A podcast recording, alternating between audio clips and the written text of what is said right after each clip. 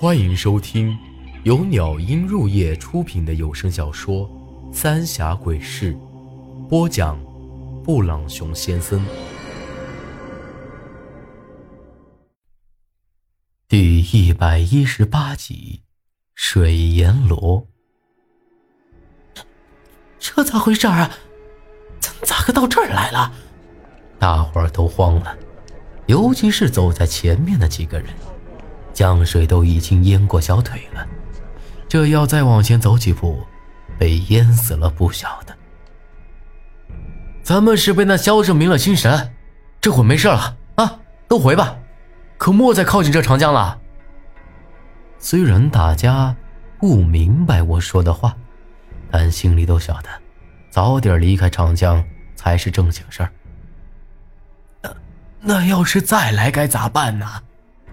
看得出来，我这会儿已经成了大家的主心骨了。此时长江上的浓雾已经慢慢退去了，我看了看远处，也再没见着千木英子的船。放心吧，不会再来了。听我这么一说，大家才略微放心了些，着急忙慌的都离开了这江边。咋回事啊？等大家都走了，苏丹臣和猴子才开口问我。我这才大致把刚才遇到的怪事儿给他们说了一番。让我没想到的是，就连苏丹臣都不晓得自个儿咋会稀里糊涂的就到了这地儿。他能记得的，就是我跑出去拦住猴子，之后就啥都不晓得了。对了。你说的“鬼吹箫”到底是什么意思？苏丹臣忽然又一次问起了这事儿。虽说那千木英子暂时不会对咱们出手，可一直待在这江边也不安全。谁也不敢保证，这江里头的水猴子和那红衣女人不会突然跑出来。更何况还有那狗屁的河神使者和韩半仙。今儿早才跳江的六婶儿，就他们这些，随便来两个就够咱们喝一壶了。咱们也只能朝回赶。回家的路上，我才给苏丹臣说了说这鬼吹箫的事。以前听陈老狗说起过，咱们干这捞尸行当的人，虽然被称作为水鬼，可说到底，还是活生生的人。而且咱们的规矩。就是只替人老实，不替鬼伸冤。但除了咱们水鬼，还有一类更诡异的人，被称作水阎罗。而这水阎罗，正是替鬼伸冤之人。传闻，水阎罗既不是人，也不是鬼，一年只出现过一次，就是为了给这长江里的冤魂，变尸为屈指。但却从未有人见过这水阎罗到底长什么样子。箫声一起，生人迷失心神，恶鬼魂飞魄散，冤魂可渡入九泉之地。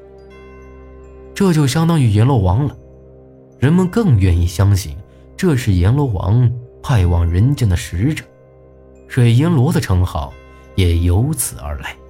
而这箫声也被称作鬼吹箫。听我这么一说，猴子和苏丹臣都张大了嘴巴，惊讶不已。过了好一阵，苏丹臣才回过神来。这，这也不对呀。虽然你说那女子的确不晓得是人是鬼，可光听那名字，就晓得是个日本女子，咋会成了这长江上的水银罗呢？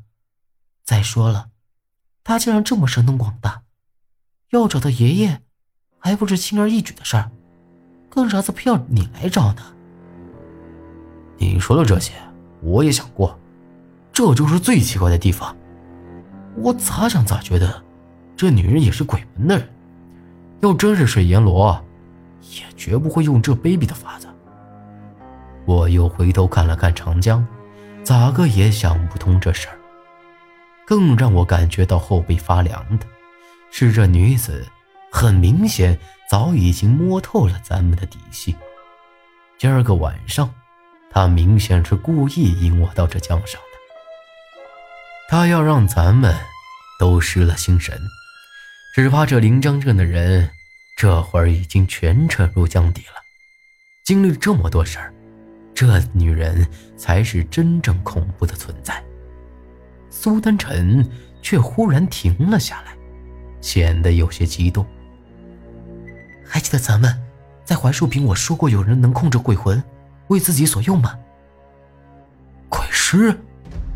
他这么一说，我猛地想起来这事。当初在槐树坪的时候，一开始也是明天大雾，这才让苏丹臣被抓了去，差点就丢了小命。而这次又是这样，不同的是，当初并未听到这箫声，也没有闻到腥臭味苏丹臣点了点头。想来想去，你说的这水阎罗和鬼师太像了，都是可以利用鬼魂为自个儿做事的人。看来陈老狗和我爷爷都想到这事儿，只不过陈老狗没跟你说实话。还有，你想想啊，要真的是水阎罗，咋个会用人骨做人箫？这一看就是邪术啊！这么一说，我不由得生出一身冷汗来。不管这千木英子是水阎罗还是鬼师，对咱们都是个巨大的威胁。还有当年到槐树坪和这临江镇的日本女人，到底是她还是另有其人？他自己不出手，却偏偏要你帮忙找爷爷。要么就是他设下的陷阱，要么就是另有原因。苏丹臣。像是在自言自语。这，你这越说我是越糊涂了。本来一个和珅续命就让咱们手忙脚乱了，这会儿又来了一个搞不清底细的千木英子，搞得我都快疯了。苏丹臣叹了口气：“啊，不管这女人到底是什么人，爷爷对她肯定十分重要。”况且，他只给了你三天时间。以他今晚的动作来看，三天之后找不到爷爷，只怕咱们一个都活不成。眼下咱们只能先想法子找到爷爷再说了。理是这么个底儿，可咱们之前想了这么多法子，能用的都用了，都没能把韩半仙给弄回来。这会儿，咱们上哪儿去找啊？就这说话的功夫。咱们就已经快到了演武场了，还没到地儿，就看到大伙儿围在一起闹哄哄的，还能听到一阵阵嚎叫声。这一看就是出事儿了，仙人板板的，咱这边还没个头绪，这头又出事儿了。我几个大夫就冲了过去，拨开人群。到了中间，这才看清楚了情况。这中间站着一个小娃子，是李二牛家的娃。诡异的是，这娃浑身被一层厚厚的冰给冻住了，左膀子已经掉了。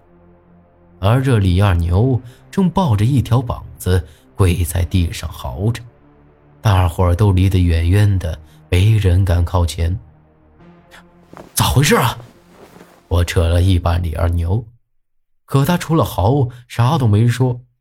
而这会儿，苏丹臣已经到了这娃跟前。这会儿，从李二牛嘴里也问不出个什么了。我也仔细看了看这娃，除了那条膀子，浑身看不出来有一点伤来，而这身上的冰，少说也有两指厚。看来这娃的样子，却一点痛苦之色都没有。就现在这个时节，入了夜，确实有些凉，可也还没到结冰的地步啊。更何况，这是活生生的一个人，咋会变成这样呢？这件事太诡异了。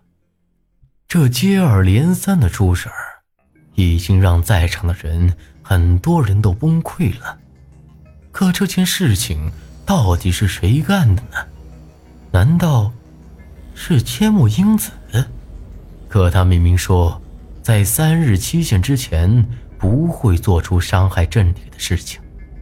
可要不是他，又会是谁呢？本集内容结束，请您关注下集内容。我是布朗熊先生，咱们下集再见。